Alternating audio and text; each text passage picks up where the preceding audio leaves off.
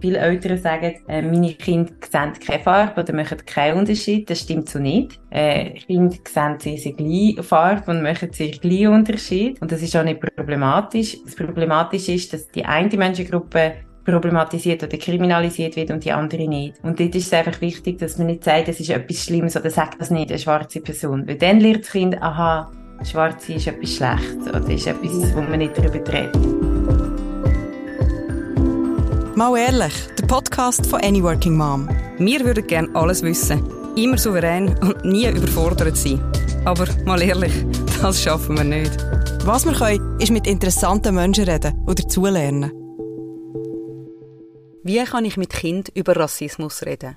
Was soll ich machen, wenn sich mein Kind rassistisch verhält?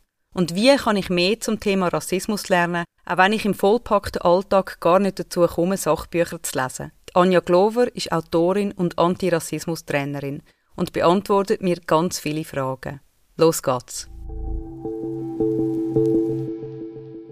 Ich habe das im Vorfeld, als ich auf deiner Seite war, noch spannend gefunden, dass du ganz klar immer davor redest, dass man sich antirassistisch verhalten soll. Also nicht, nicht rassistisch, sondern sogar antirassistisch. Was meinst du damit? Mhm. Ich meine damit, also die meisten Menschen würden von sich aus behaupten, dass sie nicht rassistisch sind. Das hat sich in den letzten paar Jahren ein bisschen verändert, weil wir Wissen ähm, breit vorhanden ist darüber, dass wir eben alle ab und zu rassistisch handeln. Also dass es nicht einfach eine Entscheidungsposition ist, sondern ein Handlungsmuster, wo wir in uns innen haben, aufgrund von unserer Sozialisierung oder von der Geschichte ähm, vom Land, wo wir drin leben, aber auch von unserer eigenen Geschichte. Und darum geht es eigentlich so ein bisschen darum, in meiner Arbeit oder Workshops aufzuzeigen, dass es eben nicht längt, die Haltung zu haben, dass man grundsätzlich offen ist oder respektvoll mit allen Menschen umgeht. Das ist so eine, so ein eine gute Menschenhaltung, die wichtig und richtig ist, aber es längt nicht. Und antirassistisch bedeutet dann, aktiv gegen Rassismus sich einzusetzen. Also nicht einfach nur sich positionieren, sondern aktiv etwas dagegen zu machen. Kannst du ein Beispiel geben, was man kann machen, wenn man will sagen, ich will antirassistisch mich verhalten? Ja, also es gibt natürlich ganz viele Beispiele in unterschiedlichen Situationen, aber was sicher eins wahrscheinlich naheliegendstes Beispiel ist, ist, dass wir ähm, Rassismus immer problematisieren, also thematisieren, sei es jetzt am Familientisch oder in der Schule oder wo auch immer, wo man Rassismus mit überkommt, dass man es anspricht und äh, als, als Problem auch entziffert oder entziffern kann. Denn das andere, für mich fast das Wichtigste, ist, dass man sich selber weiterbildet. Und das ist ja auch eine Art von Handeln. Also, dass man nicht nur einfach sagt, look, ich bin eh Multikulti aufgewachsen und bei uns ist das eh so offen gewesen, sondern dass man sich eben dessen bewusst ist, dass man alle rassistisch handelt ab und zu und dass man sagt, okay, ich lese jetzt mal ein Buch drüber oder lass mir einen Podcast an drüber. Ähm, das, ist, das sind zum Beispiel zwei Sachen, wie man kann handeln kann. Mhm. Und wo jetzt auch nicht so ein Effort ist, also eben, das kann man ja alles so niederschwellig by the way machen, sich weiterbilden. Das ist ähm, mhm. ein Prozess, wo, also wo wir eh das Leben lang werden müssen durchmachen, die blinden Flecken bei uns entdecken und mhm. irgendwie wie immer wieder an uns weiterschaffen, um unser Verständnis aufrechterhalten. Genau, also es ist etwas, wo ich würde nicht sagen, dass es einfach ist. Ich habe das Gefühl, das ist wahrscheinlich sogar etwas vom Schwierigsten, dass man sich eben immer muss weiterbilden oder sollte weiterbilden, um dazulernen Und oft hat es ja auch damit zu tun, dass man Verhaltensmuster in Frage stellt und dann eine neue kreiert. Und das ist etwas vom Schwierigsten für den Menschen. Also, dass man Sachen, die man einfach schon immer so gemacht oder gesagt hat, muss in Frage stellen und dann dazulernen. Und das ist auch die Hauptschwierigkeit, die ich gesehen habe bei den Leuten, wo, wo ich damit zusammenarbeite. Oftmals verwendet sie ganz, ganz viel Energie und Zeit, um sich rechtfertigen. Man ist mehr bereit dazu, sich rechtfertigen, dass man möglichst nichts an sich selber muss ändern, anstatt dass man eben dazulernen. Es hat ja auch immer mit Stolz zu tun oder mit dem, ja, mit, mit der Idee, dass wenn man irgendein Erwachsener ist, weiß man es halt einfach. Und ich glaube, das ist, ja, das, da geht es halt darum, dass man immer dazulernt und dass man auch von jüngeren Menschen kann dazulernen ähm, das spielt da ganz, ganz fest mit rein. Mhm. Ja, und ich glaube, das hat auch etwas zum, man sagt, das ist das Gefühl, ich bin ein schlechter Mensch, wenn ich etwas Rassistisches nur genau. denke, nur schon äußere, ist dann nochmal etwas anderes. Und dass man mhm. wie merkt, also es hat, ich bin nicht ein schlechter Mensch, deswegen solange ich bereit bin, auch also etwas zu ändern und etwas mir bewusst zu werden. Ah, das ist, ah, stimmt, das ist ein Muster in meinem Kopf, das irgendwie noch da ist. Genau. Genau, also das ist sehr wichtig, dass man, dass man sich dessen zuerst vielleicht bewusst wird, also nur wenn man etwas Rassistisches macht oder sagt, ist man nicht per se, also das definiert nicht die ganze Persönlichkeit, man ist wegen dem nicht per se schlecht. Ähm, man, man sagt etwas, wo nicht wo nicht, ähm, korrekt, wo nicht okay ist, weil es verletzend ist, ähm, weil es auch sehr, sehr gefährlich sein für betroffene Menschen. Aber man hat die Möglichkeit, an dem zu arbeiten. Also es definiert nicht die ganze Person. Und das, das sagst du richtig. Also die Angst ähm, oder der Wunsch, sich die ganze Zeit zu verteidigen, kommt von dem. Weil man eigentlich das Gefühl hat, hey, ich mache eh schon alles mega gut. Und jetzt äh, und ich habe mich sogar, ich spende viel Geld, ich setze mich immer für viele Leute ein und ich habe, ich habe immer mal wieder äh, schwarze Kinder bei uns daheim irgend so. Also all die Gedanken sind zum Teil okay, zum Teil weniger, aber es darf einem eben nicht davon abhalten, die eigene Arbeit zu machen im Thema Rassismus. Mhm. Wir reden jetzt primär, sprechen wir wie Eltern an mit dem Podcast. Wir haben auch bei uns im Shop ein Buch mit Kindern über Rassismus sprechen, das ich sehr schön finde, wo das so zeigt aber auch sonst, was, was sind die Tipps, die du Eltern gibst, wie man mit Kind über das Thema kann reden kann, ohne auch, eben, ohne schon sogar in die Schamrichtung hinein und ah, du, du machst etwas falsch gehen, sondern mhm. natürlich mit ihnen darüber zu reden. Ich arbeite sehr oft mit Kindern zusammen ähm, mhm. oder bin sehr oft in Schulen. Was ich oft Eltern empfehle, ist, dass man wirklich auch dort die Haltung mit ihnen nimmt und das weiss man ja von ganz vielen anderen Themen, dass man einfach nicht alles weiß und dass das okay ist. Also, dass man den Kind nicht die Rolle vorspielt von wegen, ich weiß es und so ist es, sondern dass man manchmal halt gewisse Sachen auch nicht weiß. Und wenn so eine Situation vorkommt, ähm, also wenn, sag jetzt, wenn zum Beispiel das Kind fragt, ähm, das wird ein bisschen ältere Kind, aber was, was bedeutet POC oder BIPOC oder BIPOC?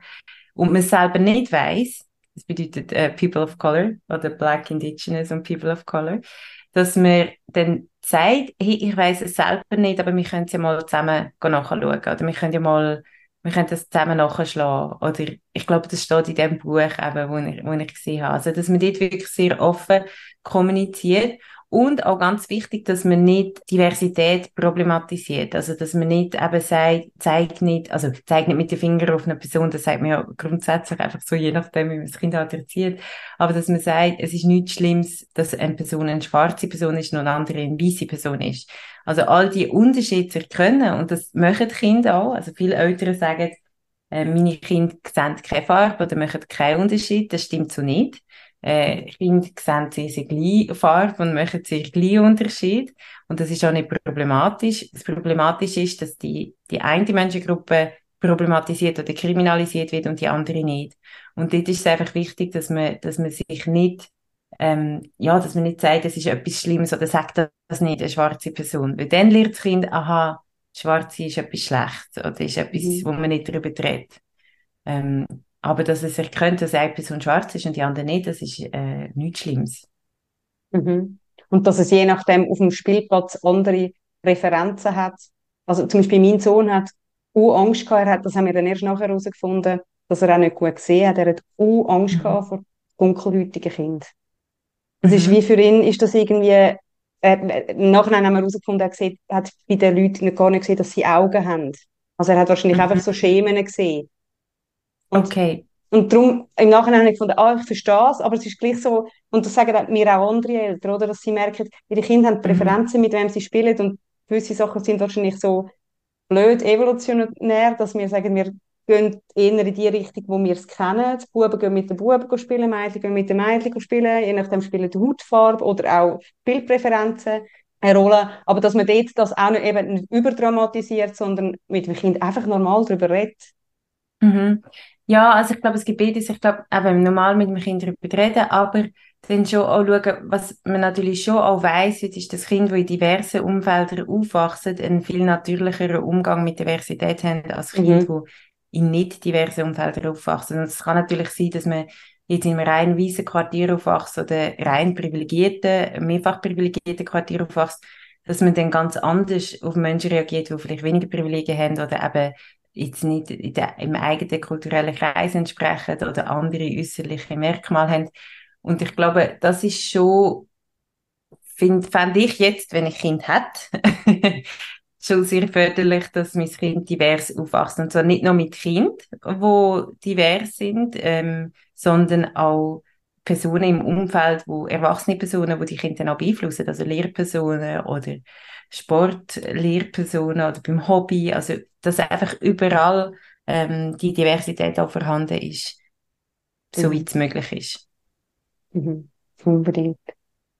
Ja, ich glaube, das ist je nachdem, wo du aufwachst, ist, ist das ähm, einfacher möglich und, und, und weniger. Aber ich finde schon, das ist schön, wenn man irgendwie kann darauf achten kann. Mhm. Mhm. Und gell, übrigens, du sagst, wenn ich irgendwie ein Wort sage, wo du denkst, ah, ich habe vorher gerade blinde Flecken gesagt und habe gedacht, ah, blinde Flecken ist eigentlich, hat mir mal jemand gesagt, wo blind ist, ja, das ist so ein, ein blöder Begriff, ähm, gleich rutscht er mhm. mir manchmal noch rein, mhm. aber du sagst einfach, stopp an, ja, wenn ich ja. ein Wort sage, wo du findest, sagt mir im Fall, ja, es hat über gerade letzte hat eine Freundin, ähm, haben wir irgendwie von die eine hat von, von HIV geredet und dann, äh, nein, von AIDS, mhm. und dann hat die, hat die andere gesagt, hey, das sagt mir wirklich nicht mehr so.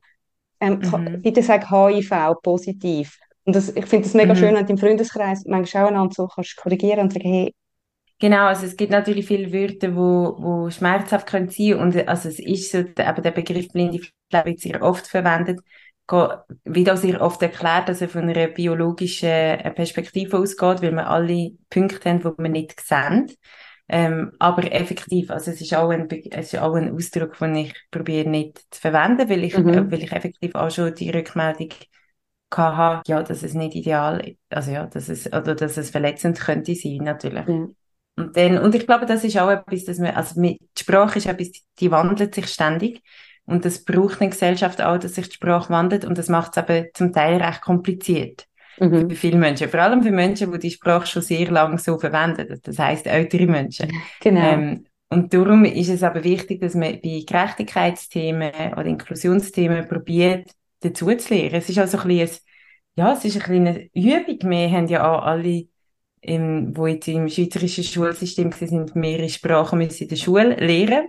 Das war auch nicht immer angenehm gewesen. Und trotzdem ähm, gibt es ein gewisses Interesse für das, ähm, dass man das lernt. Und ich glaube, das ist auch wichtig, dass man über die eigene Sprache immer mal wieder Sachen lernt. Und mhm. dort sind zum Beispiel Kinder zum Teil, je nachdem welches Alter natürlich, aber recht weit oder verstehen das recht schnell. Weil sie halt sowieso ständig im Prozess sind zum Sprachlehren. Mhm. Und, und das ist auch noch schön, wenn man dann zulässt. Also wenn zum Beispiel, wenn man jugendliche Kinder daheim hat oder, und die einem sagen, hey, das sagt, sagt man nicht, also ich finde es immer schwierig zu sagen, das sagt mehr nicht, aber dass man erklärt, aus welchem Grund, dass man gewisse Sachen äh, besser anders ausdrücken sollte. Und dort lohnt es sich, dass man, dass man auf die jungen Leute auch lässt und probiert dazuzulernen. Und schlussendlich kann man aber sagen, eigentlich, was man will. Fast alles, was man will. Mhm. Und ich finde, das Argument wird eben auch nicht verletzende Sachen sagen. Also, wie gerade jetzt bei meinen Kindern so funktioniert das mega gut, um muss eigentlich manchmal gar nicht mit dem Historischen, also ich kenne auch Eltern, die sagen, mhm. oh, dann muss ich dem Kind so das ganze Historische mit Sklaverei und bla bla bla erklären, um über Rassismus reden, und ich denke, ich als Kind würde mir gerade denken, oh mein Gott, mit was kommen sie jetzt? Dass du einfach mal klein kannst mhm. anfangen und sagen, das ist einfach verletzend für die Person. Mhm. Und dann musst du ja nicht bei Adam und Eva anfangen und irgendwie bis Kind dann bis bei dem Punkt bist, warum das verletzend ist, irgendwie Mhm. Das Kind schon lange ja. nicht mehr zulässt. Ja, genau. Also wenn das Kind nicht zulässt oder es nicht, sich nicht für die Geschichte interessiert, ja, dann finde ich, also dann ist es sicher mal gut zu sagen, dass es verletzend ist. Aber ähm, was man auch sehr oft sieht, ist, dass Kinder sind sehr neugierig und stellen mhm. sehr viele Fragen und fragen dann, ja, warum? Also warum ist es verletzend? Ja, unbedingt. Das ja. ist auch eine mega Chance, denn äh, die, die Geschichte eben zu erklären, wo ähm, ja, und, und das, wenn man eine Geschichte dahinter hat, also man sieht, kommt darauf an, wie man es natürlich historisch nachher erklärt, in, in welchem Alter, aber wenn man eine Geschichte dahinter hat, dann kann man sehr, sehr schnell ähm, die Verbindungen machen. Und ich merke das mega fest in der Primarschule. Also die ja. Kinder, denen bleibt das so fest, die Geschichte, die ich dann erzähle, dass es für sie, dass sie auch ein bisschen stolz darauf sind, das dann zu wissen und, und das können anders zu verwenden. Oder gerade, wo es um die Diskussion, oder geht es auch Jahr mal wieder, kommt ein bisschen darauf an, in welchem Kanton, aber die ganzen Fasnachtskostüme, wenn man dort erklärt, wieso gewisse Kostüme eben nicht vorteilhaft sind oder wieso sie eben verletzend sind, dann interessiert es zumindest alle Kinder, die ich damit geredet habe, meistens schon. Total. Also ich habe auch das Gefühl, Primarschule kannst du dann wie nochmal anders erklären. Ich habe jetzt halt schon mit zwei, drei und so angefangen erklären. Mhm, mhm ähm, mhm. Und dort merkst du, das ist wie noch zu viel. Ja, also, ja, sie ja. noch nicht mal so Ländergrenzen im Kopf haben und irgendetwas. Mhm. Aber ähm, ja, ich finde auch, also das ist das ist nur schon für mich als Erwachsene manchmal spannend, um das nochmal, weißt du, nochmal und nochmal und nochmal, gewisse Sachen vergisst man ja immer wieder, ähm, immer wieder in Erinnerung rufen. Ja. Mhm. ja, und viele Sachen haben wir auch nie gelernt. Mhm. Also gerade jetzt, ähm, also ganz viele Themen kommen langsam in die Schule, aber viel immer noch nicht, aber gerade in Bezug auf Rassismus gibt es ganz, ganz viele Sachen, wo man effektiv einfach nie gelernt hat. Ja. Wo man jetzt langsam so ein bisschen dazu lernen kann, wo es mehr Material gibt, wo es mehr darüber geredet wird, aber sehr, sehr lang haben wir das halt eigentlich nicht gelernt oder sogar aktiv andere Theorien darüber gelernt, damit man sich gar nicht so fest für das interessiert. Ja. Und was würdest du empfehlen? Wir haben da so ein bisschen zwei Lager. Wenn es zum Beispiel um Kinderbücher geht, die rassistisch sind, oder Pippi Langstrumpf mhm. mit dem, mhm. ähm, mit dem Papi, der auf der Südseeinsel ist. Dann gibt es die einen, die sagen, ja, sie lesen einfach konsequent so Sachen nicht mehr vor. Und die mhm. anderen, die sagen, sie haben halt noch das alte Buch daheim, das sie als Kind und sie lesen es sogar vor mit allen rassistischen Begriffen und erklären dann, warum die rassistisch sind. Was würdest ja. du äh, empfehlen? Also das ist auch wieder es ist eine effektive Frage, wie man es handhaben will. Ähm, also es gibt jetzt auch nicht das eine richtig oder das eine falsch. Aber ich denke, was, was ich persönlich würde machen, ist sicher die Geschichte so nicht vorlesen ähm, weil die werden gleich auch immer wieder reproduziert und bei dem Wissen, wo ich habe, wie viele Eltern effektiv etwas über Rassismus wissen oder wie viele Eltern darüber eben nicht wissen, ähm, finde ich es eher problematisch, das dann zu versuchen so zu erklären. Vor allem liest man viele Bücher auch vor, vielleicht am Abend vor dem Einschlafen oder weiß ich was. Und ich glaube, das ist dann wie nicht so der Kontext, um das zu diskutieren.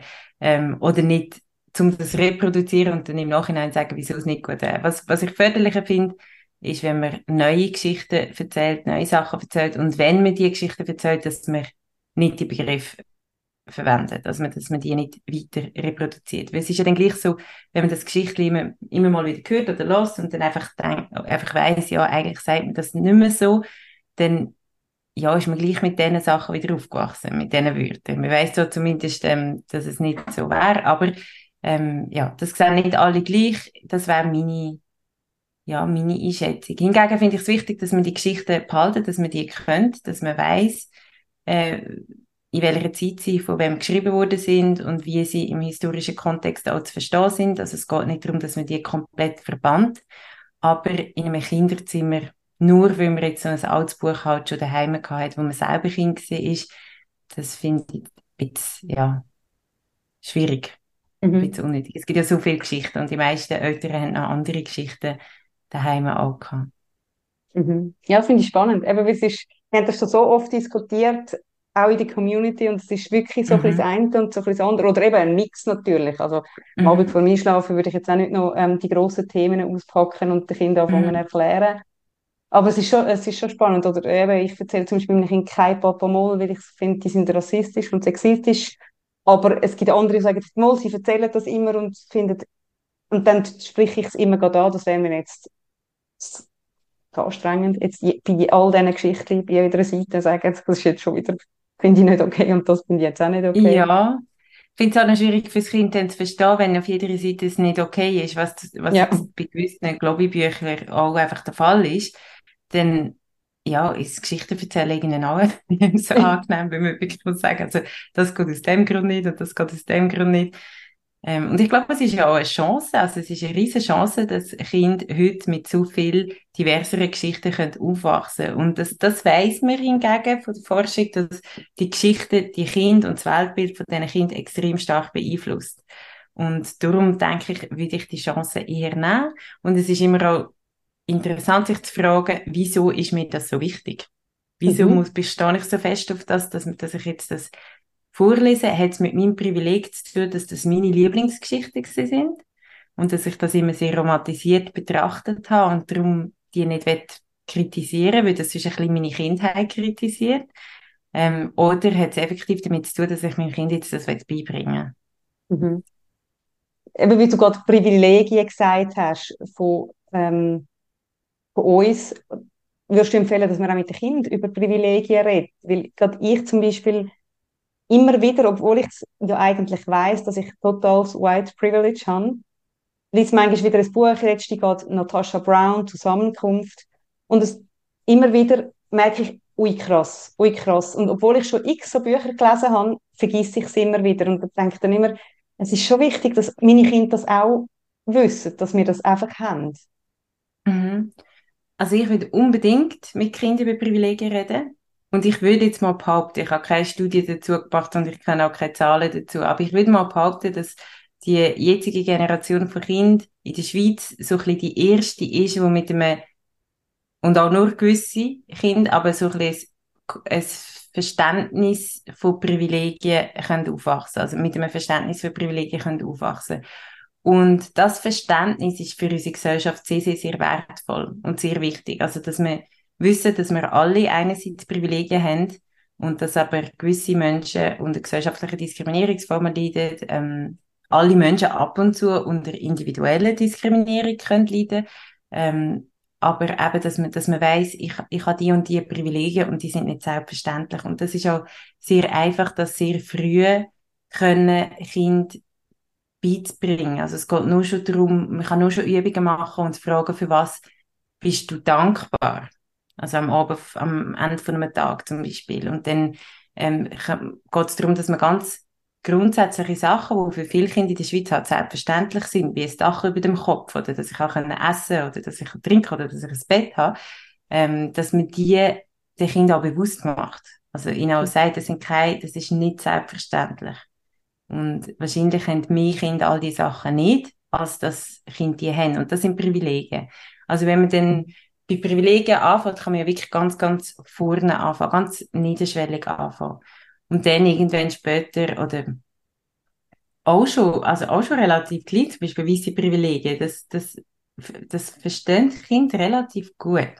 Mhm. Menschen, die das nicht verstehen, sind meistens Menschen, die nicht mit dem Wissen aufgewachsen sind, dass sie Privilegien haben. Also Menschen, die davon ausgehen, ich habe das alles verdient oder ich habe das alles, weil sich meine Eltern verdient haben.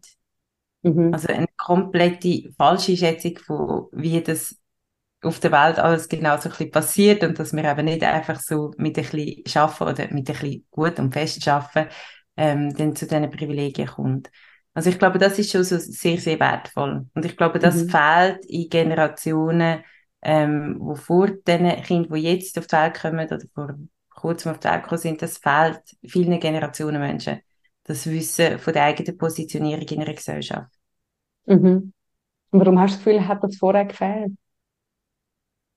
Weil Privilegien haben auch einen grossen Nutzen. Also Menschen, die mehrfach privilegiert sind, haben nicht so ein grosses Interesse daran, oder vor allem ökonomisches Interesse daran, sich mit diesen Privilegien auseinanderzusetzen. Weil Privilegien bedeuten immer auch eine, eine gewisse Vorherrschaft oder ja, eine gewisse äh, Macht dort oder Entscheidungsfreiheit, die andere nicht haben. Und es fällt Menschen sehr schwierig, eben einzugestehen, dass sie die nicht verdient haben oder im Gegensatz zu anderen nicht mehr verdient hätten, äh, sondern dass die einfach auch so gefallen sind auf, auf gewisse ja. Menschen. Und darum, also rein aus ökonomischer Sicht, ist es natürlich interessant, nicht über die Privilegien zu reden und einfach so zu tun, als ob, als ob man in der Schweiz jetzt halt einfach besser wüsste, wie man arbeitet, als in allen anderen Ländern. ja, total. Ja, und solange man es nicht in Frage stellt, kann es einem niemand wegnehmen. Ein bisschen so nach nach dem genau. denken. Oder? Ja. Genau, genau. Weil Privilegien, also sich mit Privilegien auseinandersetzen, würde ja dann auch bedeuten, Privilegien abzugeben oder anzuerkennen. Und das ist nicht unbedingt einfach. Ja. Ja, umso schöner wird das jetzt ein bisschen aufgeweicht. Aber du bist ja wie an der Front und redest, das ist dein Beruf, über mhm. Rassismus, Antirassismus reden. Tut sich etwas? Ich sehe immer nur meine Bubble. Ich finde, das ist nicht repräsentativ. Nein, Bubbles sind nie repräsentativ. Ähm, und ich sehe aber natürlich auch nur meine Bubble und, und die Leute, mit denen ich arbeite. Aber ich würde sagen, das ist auch eine gewisse Bubble. Das mhm. sind Leute, die sich mit dem Thema auseinandersetzen in den allermeisten Fällen. Ein paar müssen an Zwangsveranstaltungen kommen, aber in den meisten Fällen wollen sich die Leute mit dem auseinandersetzen. Und es tut sich auf jeden Fall etwas. Es hat sich sehr viel da, es hat sich sehr viel da seit meiner Jugend, meiner Kantizeit.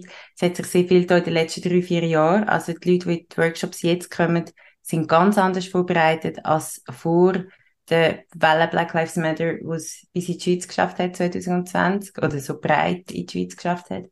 Also es tut sich auf jeden Fall etwas. Es tut sich viel. Und ich bin gleichzeitig aber auch, eben im Moment bin ich gerade so ein bisschen, ich habe eine Verletzung am Rücken, ich bin ein bisschen krank geschrieben.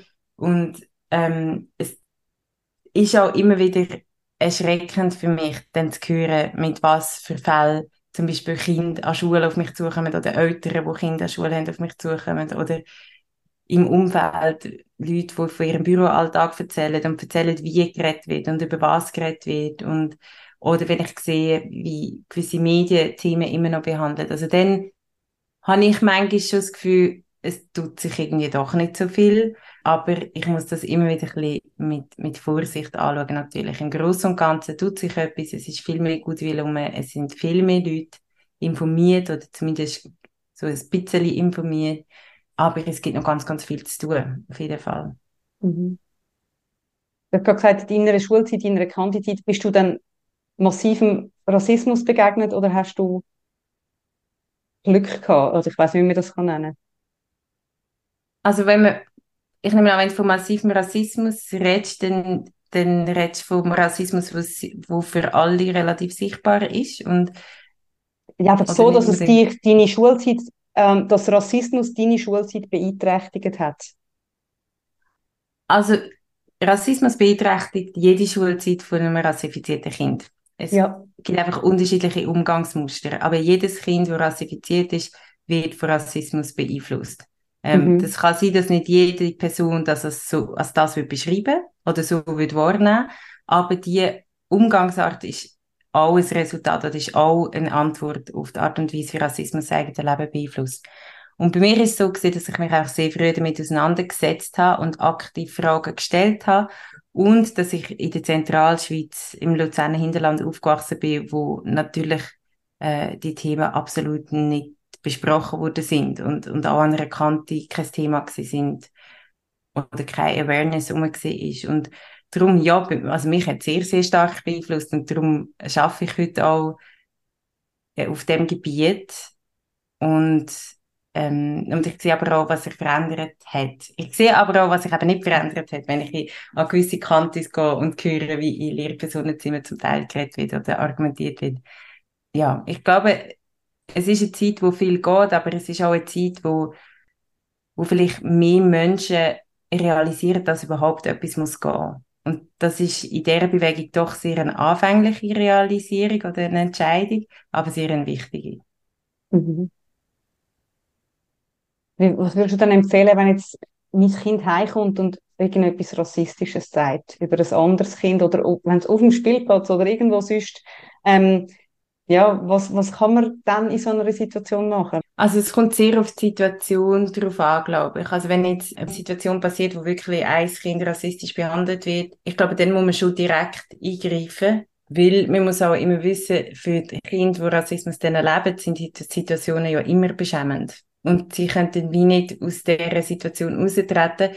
Und sonst finde ich es aber einfach, eben wie gesagt, sehr wichtig, dass man mit dem Kind hockt und das thematisiert. Es gibt wirklich ganz junge Kinder, die schon sehr klar gewisse Haltungen haben, also schon sehr ähm, schnell reagieren, wenn etwas gesagt wird und, und das hängt in dem Zusammenhang natürlich meistens von den Eltern ab.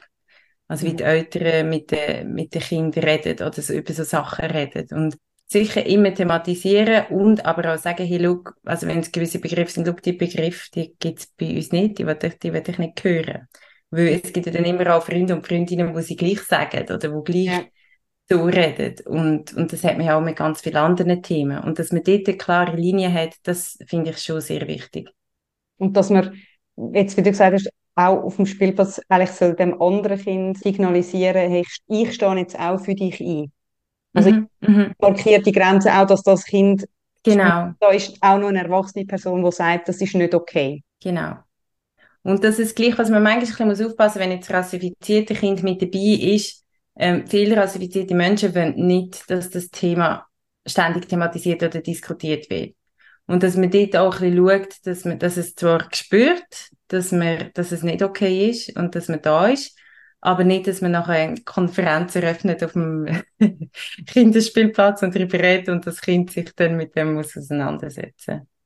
Ja, eben das stelle ich mir so ein bisschen schwierig vor, weil je nachdem bist du ja schon anders, also du fallst mhm. irgendwie auf und wenn, dann noch, wenn man es dann noch so überthematisiert, dann ist, markiert man eigentlich ganz nochmal das Anderssein. Ähm, mhm. ja. ja.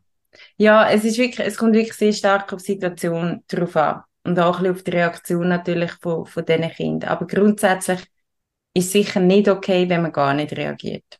Mhm. Weil dann lernen beide Kinder etwas. Nämlich, dass es gar, dass es nicht so schlimm ist. Ähm, das nicht rassifizierte Kind lernt, dass es okay ist, dass man kann so reden und das rassifizierte Kind lernt, dass es einfach Teil von seinem Leben muss sein. Mhm. Das ist so verrückt. Und das schon eben so als Kleine kriegst du das, ah, das gehört jetzt offenbar dazu. Mhm. Aber das ist also, wie in meinem Freundeskreis eben die rassifizierten Kinder das sagen, das ist einfach so, es gibt gar mhm. nicht das Leben ohne. Nein, es gibt es nicht. Aber es gibt das Leben mit ähm, Allies, also mit Menschen, die sich, wo nicht davon betroffen sind oder nicht direkt betroffen sind und sich ähm, dagegen einsetzen. Mhm. Und das ist schon mal ganz anderes Aufwachsen, als wenn ein Kind einfach weiss, ich bin allein mit dem. Mhm. Wo gibt es denn so die meisten Lücken, wo du merkst, dort, dort müssen wir noch als Eltern mehr anschauen? Also ist es Wording oder ist es eher das Verhalten? Die allergrößte Lücke ist bei sich selber. Mhm. Das ist wirklich die allergrößte Lücke. Also Kinder reagieren aufgrund vom Umfeld natürlich, aber auch vom sehr, sehr nahen Umfeld, aber von den Eltern. Und je mehr, dass man selber auch zeigt, dass man eben unwissend ist zum Teil und sich mit diesen Themen auseinandersetzt, desto mehr kann das Kind auch lernen und desto weniger wird, wird es auch zu so Vorfällen kommen. Hingegen, wenn man sich selber nicht mit dem Thema auseinandersetzt und dann das Kind plötzlich etwas sagt, wo man zwar merkt, das ist jetzt irgendwie falsch, aber ich weiß nicht warum und, und was man kann machen, dann merkt das Kind auch, dass da eine mhm. gewisse Flexibilität um ist und dass es so schlimm eigentlich gar nicht ist.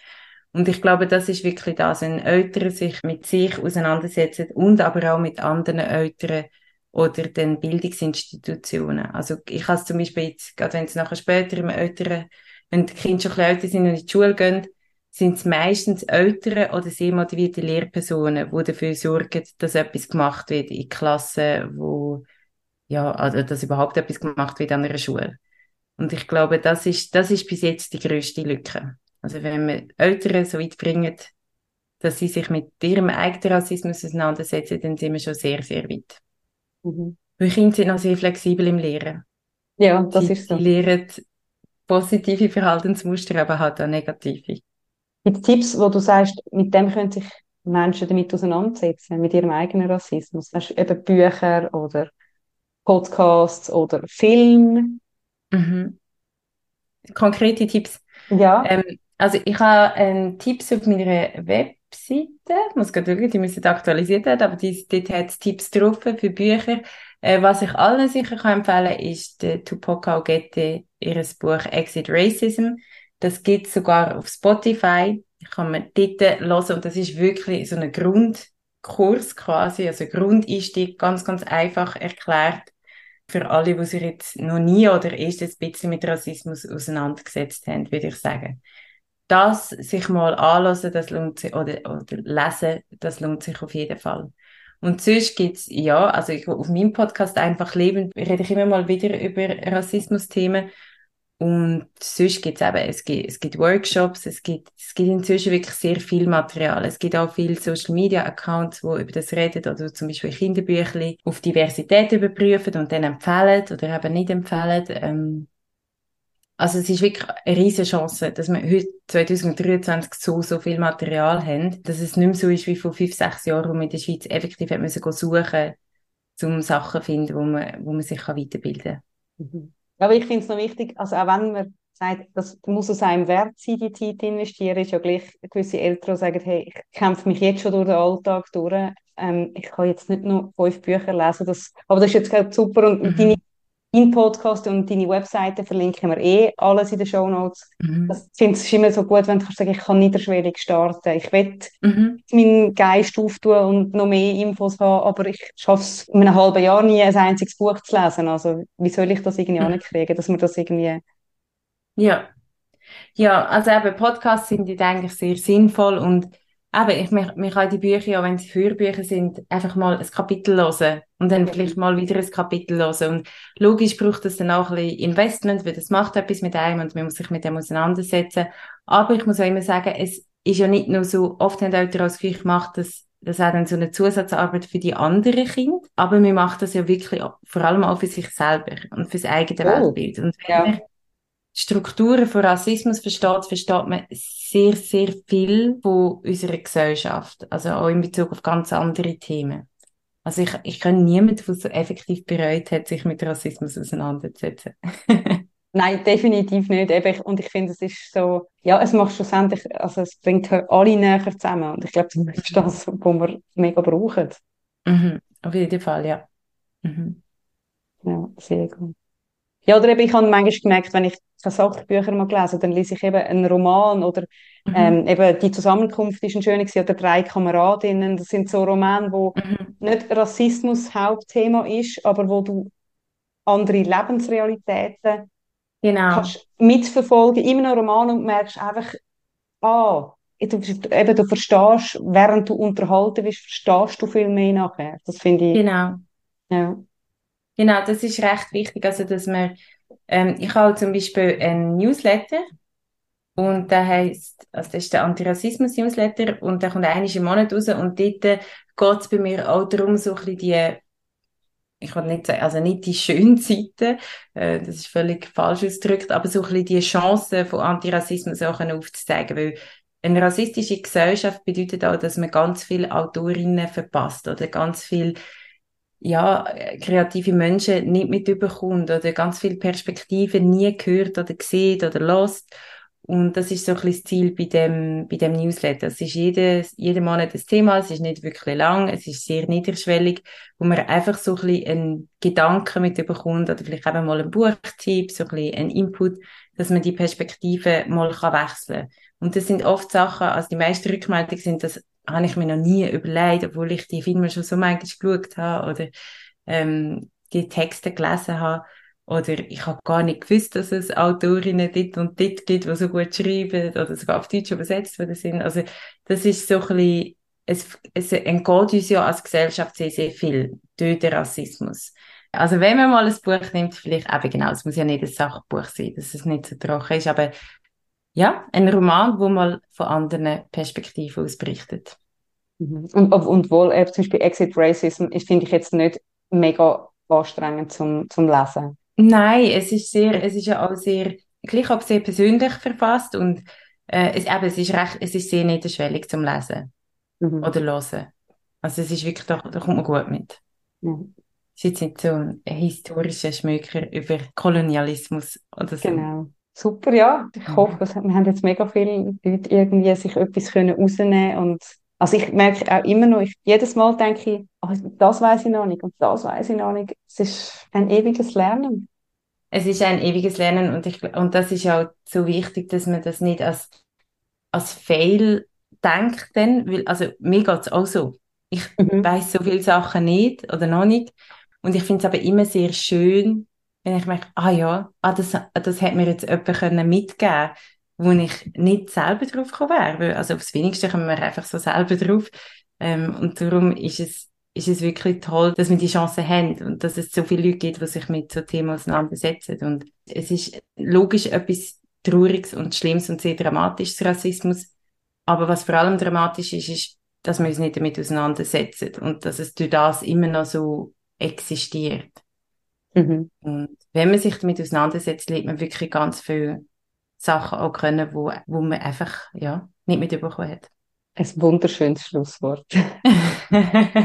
Merci vielmals, dass du anstehst ja, und aufgehst.